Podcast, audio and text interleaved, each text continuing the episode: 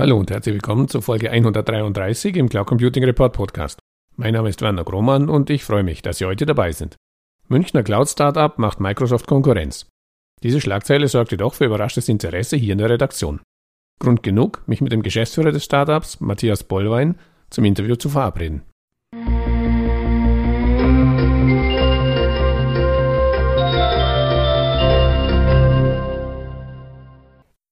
Hallo Bollwein, herzlich willkommen zum Interview im Cloud Computing Report Podcast. Zum Einstieg bitte ich Sie, sich kurz in zwei, drei Sätzen vorzustellen. Ja, ich bin Matthias Bollwein. Ähm, ich bin Mitgründer und Geschäftsführer von der Uniki GmbH. Und ja, wir helfen ähm, vor allem kleinen und mittleren Unternehmen modern produktiv in der Cloud zusammenzuarbeiten, mit der Besonderheit, dass wir einen ganz großen Wert auf Datenschutz und äh, vollständige Datenhoheit für diese Unternehmen legen. Und äh, dafür haben wir vor fünf Jahren die Uniki GmbH gegründet. Ich war maßgeblich an der Produktentwicklung mit beteiligt, weil ich ähm, zuvor aus der IT-Beratung gekommen bin, wo ich einfach viel gesehen habe, was in deutschen Unternehmen ja nicht so gut läuft und wo man in der IT was verbessern kann. Ja, auf das Thema kommen wir gleich noch. Ähm, Anlass für unser heutiges Gespräch ist eine Presseankündigung gewesen mit der Headline Münchner Cloud Startup macht Microsoft Konkurrenz. Klingt natürlich erstmal gut, stellt sich aber natürlich die Frage, weshalb sollen sich die Kollegen in Redmond und wo immer Microsoft heute sitzt, vor Unity in Acht nehmen. Ja, da muss man eigentlich nur die Headlines verfolgen über die letzten Wochen und Monate. Ähm, da stechen zwei Themen ganz groß raus. Das eine ist äh, der Microsoft Exchange Server, der ähm, seit Wochen, fast wöchentlich mit großen, enormen Sicherheitslücken und ähm, Totalausfällen ja kämpft. Und äh, das ist immer wieder in den Nachrichten. Das betrifft Millionen von Unternehmen. Das verursacht Milliarden an äh, Schäden durch Ransomware, durch äh, Produktivitätseinbußen. Und äh, die Unternehmen, die heute auf den Microsoft Exchange Server setzen, die haben ziemlich die Schnauze voll. Das ist äh, ein Thema. Und ein zweites Thema, ebenfalls ganz groß in den Medien, ein neues äh, Urteil in Österreich. Ähm, er wirkt von Max Schrems mal wieder. Mhm. Ähm, Google Analytics, ähm, der Einsatz von Google Analytics vor allem ist äh, inzwischen in Österreich bestätigt, äh, nicht mehr legal.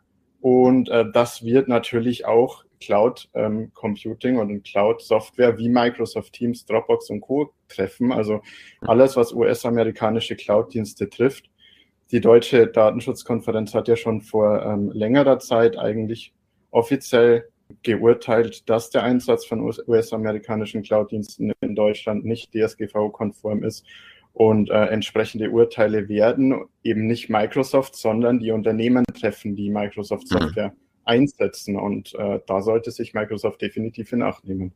Sind wir natürlich voll beim Thema DSGVO-Konformität ist sicher, Sie sprachen es an, Ihr größtes Ass im Wettbewerb, gerade ja mit nicht-europäischen Cloud-Anbietern wie der Microsoft, eben Cloud Act. Sie sprachen auch Herrn Schrems an, das berühmte Schrems 2 Urteil und den Privacy Shield von 2019. Ähm, dennoch, und auch ich schaue mich natürlich ja in der Öffentlichkeit und in der öffentlichen Presse um, scheint die Diskussion Microsoft, was das Business betrifft, nicht so richtig zu schaden. Denn gerade, Sie sprachen Teams ja auch schon an, äh, trotz aller auch öffentlich geäußerten Datenschutzbedenken gab ja auch schon von Kultusministerseite da zeitweise ein Veto, das an Schulen einzusetzen, ähm, gehört gerade eben Teams mhm. auch pandemiebedingt zu den großen Gewinnern. Und da stellt sich jetzt schon die Frage, wie kann das sein? Ist da immer noch zu wenig Datenschutzbewusstsein beim Anwender? Oder ist es einfach diese, diese Marketingmaschinerie Microsoft oder Dropbox, Google? Wir können ja auch noch ein paar andere nennen, damit wir nicht nur auf Microsoft rumhauen.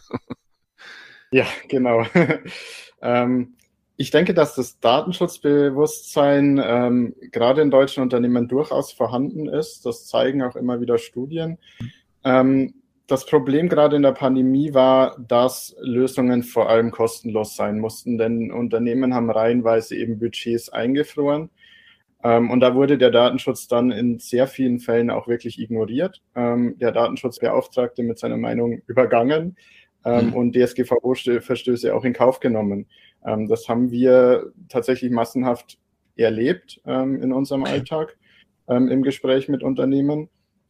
Aber ich denke, Unternehmen, die jetzt nicht zu DSGVO-konformen Lösungen wechseln, werden früher oder später dazu gezwungen sein. Ähm, das hat eben auch jetzt das neueste Urteil ähm, mal wieder gezeigt in Österreich.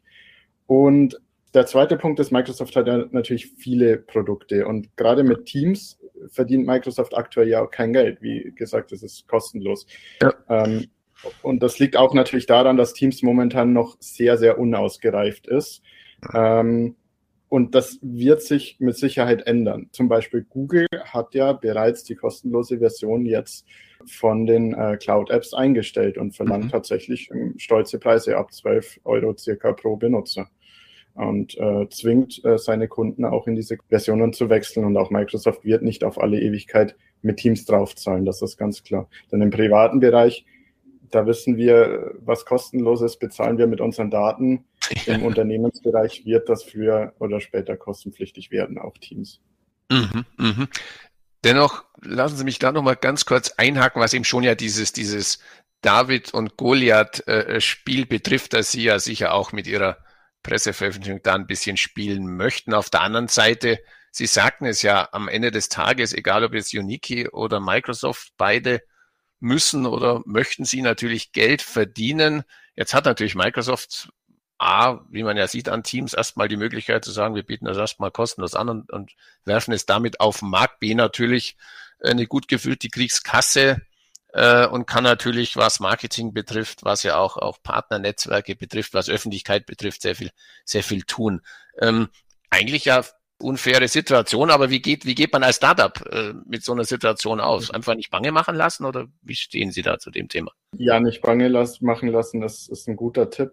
Ähm, es ist tatsächlich so, dass wir jetzt gerade in der Pandemiezeit natürlich ähm, enorm vor dem Problem standen, dass Microsoft eine, eine dicke Kasse hat und Teams einfach mal kostenlos verschleudern konnte.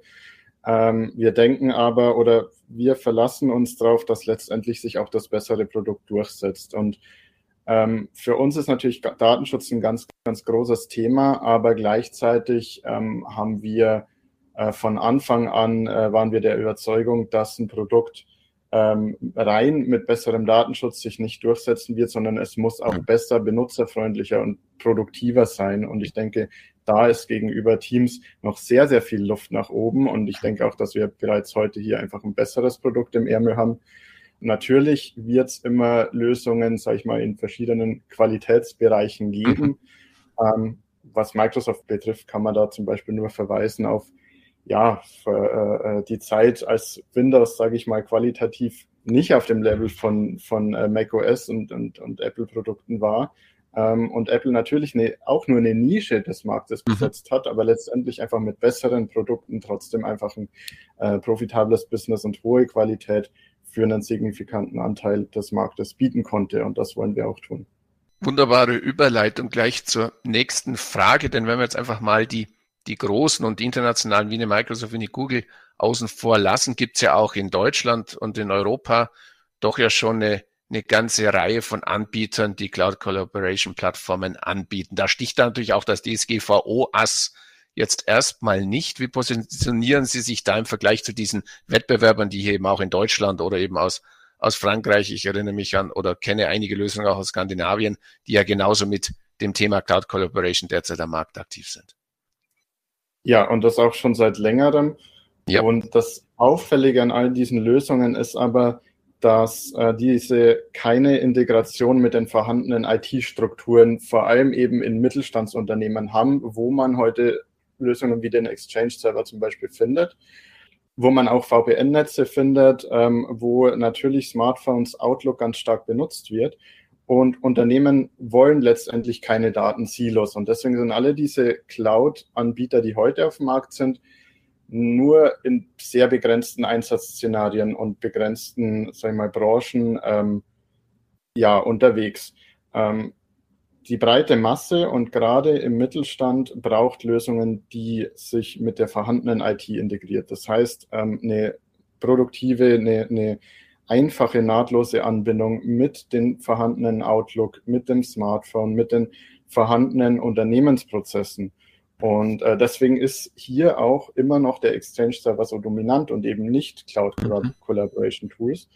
Und äh, wir bringen das Ganze unter ein Dach. Ähm, wir sind der einzige Anbieter, der eben sich nahtlos mit Outlook, mit den vorhandenen Smartphones und so weiter integriert. Nicht nur was den Datenaustausch angeht, sondern eben auch E-Mails, Kalender, ähm, Projektmanagement, Aufgaben und so weiter. Und ähm, das macht uns besonders und äh, deshalb sprechen wir auch oder positionieren wir uns auch so explizit eben auch ja gegen gegen Microsoft, sage ich jetzt okay. mal, aber natürlich mhm. da, wo Microsoft unterwegs ist ähm, und denken, dass wir hier eine, eine, eine integrierte, einheitliche Alternative bieten können, die andere Cloud-Anbieter bisher nicht haben. Okay, okay. Klingt, klingt logisch, klingt plausibel. Lassen Sie mich aber nochmal auf die, auf die Zielgruppe zu sprechen kommen. Sie sprachen den, den klassischen deutschen Mittelständler an, der äh, immer oder sehr häufig im, im, im Fokus ja auch der, der IT in Unternehmen steht.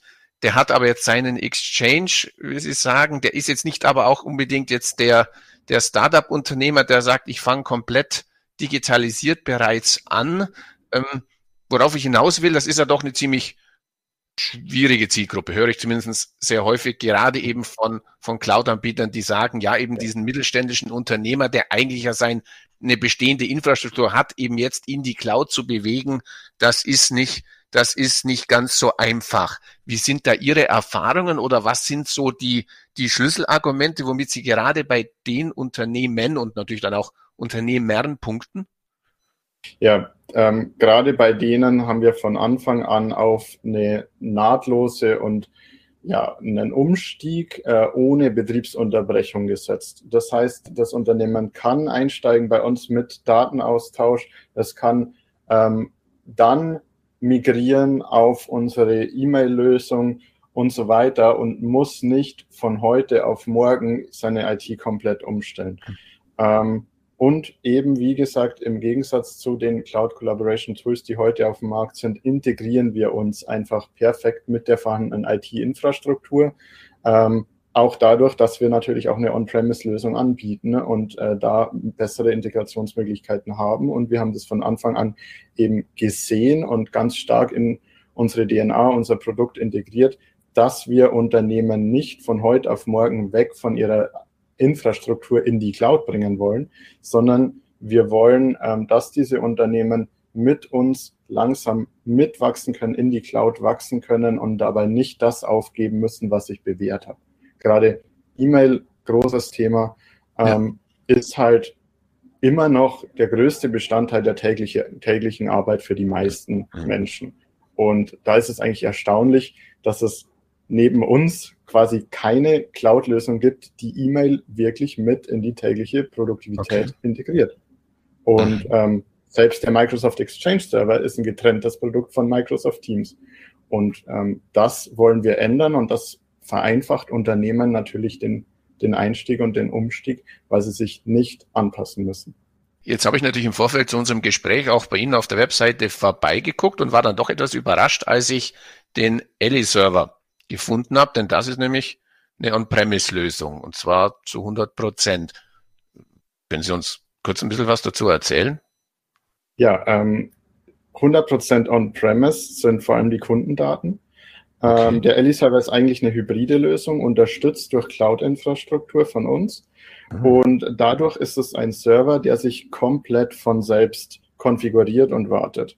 Das heißt, für den Kunden ne, funktioniert der Server genauso wie die Cloud mit sämtlichen Vorteilen, was Wartungsfreiheit, Skalierbarkeit und so weiter angeht.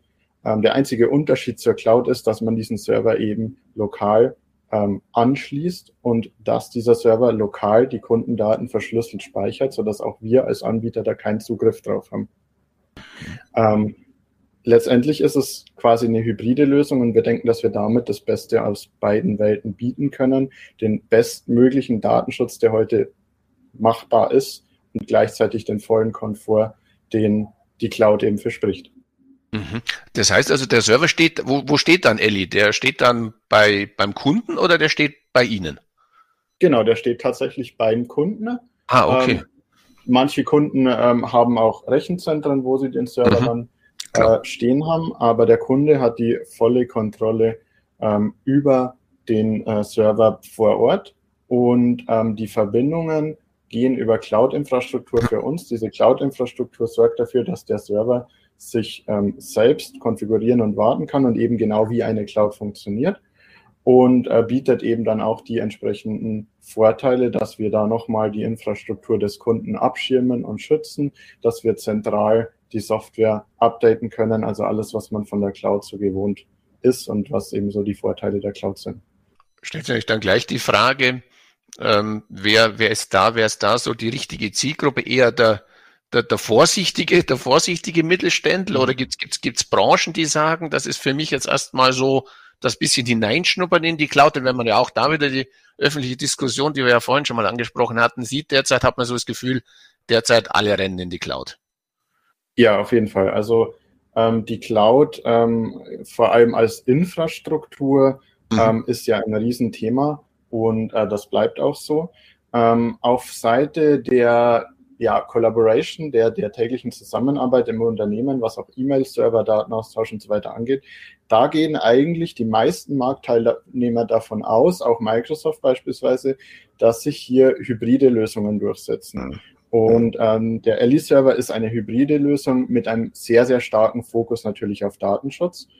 Ähm, und wir denken, dass wir eben mit diesem Ellie-Server keine Nachteile gegenüber einer vollständigen Cloud-Lösung haben. Im Gegenteil, wir haben Vorteile, dass zum Beispiel die Daten vor Ort sind. Das heißt, wenn ich im Büro bin, dann greife ich natürlich auch immer mit voller Geschwindigkeit auf diesen Server zu und muss nicht übers Internet in irgendein Rechenzentrum. Kann aber dann oder könnte quasi, wenn ich jetzt zum Zeitpunkt X sage, ich äh, habe jetzt äh, A, entweder das Vertrauen oder B, einfach auch die Infrastruktur so im Griff, dass ich eben auch eine komplette Cloud äh, haben möchte, dann also quasi auch direkt dann auf eine, auf eine Public Cloud umziehen bei Ihnen.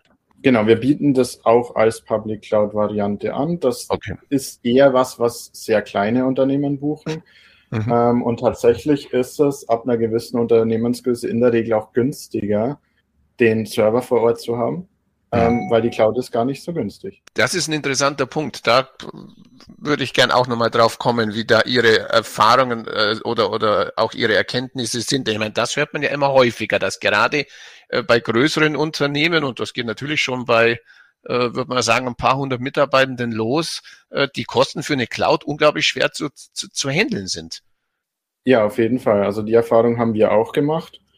Ähm, und wir sehen deshalb Cloud-Infrastruktur ähm, als, als Basis, um, ähm, sage ich mal, äh, unternehmenseigene eigene Entwicklungen voranzutreiben ja. und zu mhm. deployen und anzubieten. Ne? Sehr, sehr vorteilhaft.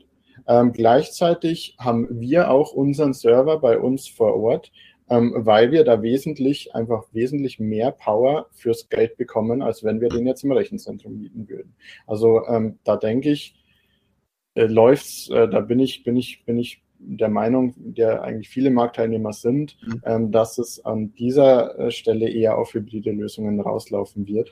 Und wir bieten deshalb auch die Cloud-Lösung, also die Public Cloud-Variante unserer Software, ähm, zum exakt gleichen Preis an wie die On-Premise-Variante. Ah, okay. Also da hätte quasi oder hat der Kunde bei Ihnen überhaupt keine keine äh, Schwierigkeiten oder muss sich überhaupt gar nicht drum kümmern, was die, was die Preisgestaltung betrifft, sondern er weiß, er bekommt das Gleiche aus der Cloud für den gleichen Preis, wie er es quasi auch im Promise nutzen könnte. Exakt, genau. Ja, dann lassen Sie uns abschließend den obligatorischen Blick in die Kristallkugel werfen. Elle als Konkurrenz zu Microsoft Teams und Exchange. Am Ende stellt sich aber natürlich die Frage, ob eben wirklich das Thema Datenschutz und DSGVO dazu führen wird, dass ähm, Unternehmen sich gegen die großen internationalen Cloud-Anbieter und für, bleiben wir bei Ihnen, Ellie, entscheiden. Wie fällt Ihre Prognose aus? Also Datenschutz und DSGVO-Konformität ähm, werden einen entscheidenden Beitrag leisten. Das hat man ja jetzt mit dem neuesten äh, Urteil auch gesehen. Mhm. Ähm, das wird auch Teams und Co treffen und dann wird Microsoft wahrscheinlich gezwungen sein, auch wieder in Europa Lösungen anzubieten. Wir haben aber auch gesehen, dass Microsoft schon einmal damit gescheitert ist mit der Kooperation mit der Telekom. Und ähm, wir denken, dass Datenschutz alleine ein Produkt nicht den Durchbruch verhelfen kann, auch in Europa nicht. aber ähm, wir wollen gleichzeitig einfach bessere und produktivere Lösungen anbieten. Und wenn dann der Datenschutz auch noch stimmt, dann gibt es da, glaube ich, ähm, keine Frage, dann übernehmen wir den Markt. also das, das beste Produkt und dann noch DSGVO-konform. Genau. Kunde, was willst du mehr? Ja, da kann ich nur sagen, ich wünsche auf jeden Fall viel Glück, bin gespannt, wie sich das weiterentwickelt und Ihnen heute schon mal herzlichen Dank fürs Gespräch. Ja, ich sage auch vielen Dank, hat mich sehr gefreut und wir hoffen, dass es weiter in die richtige Richtung geht bei uns. Das werden wir weiter beobachten. Danke Ihnen recht herzlich. Vielen Dank.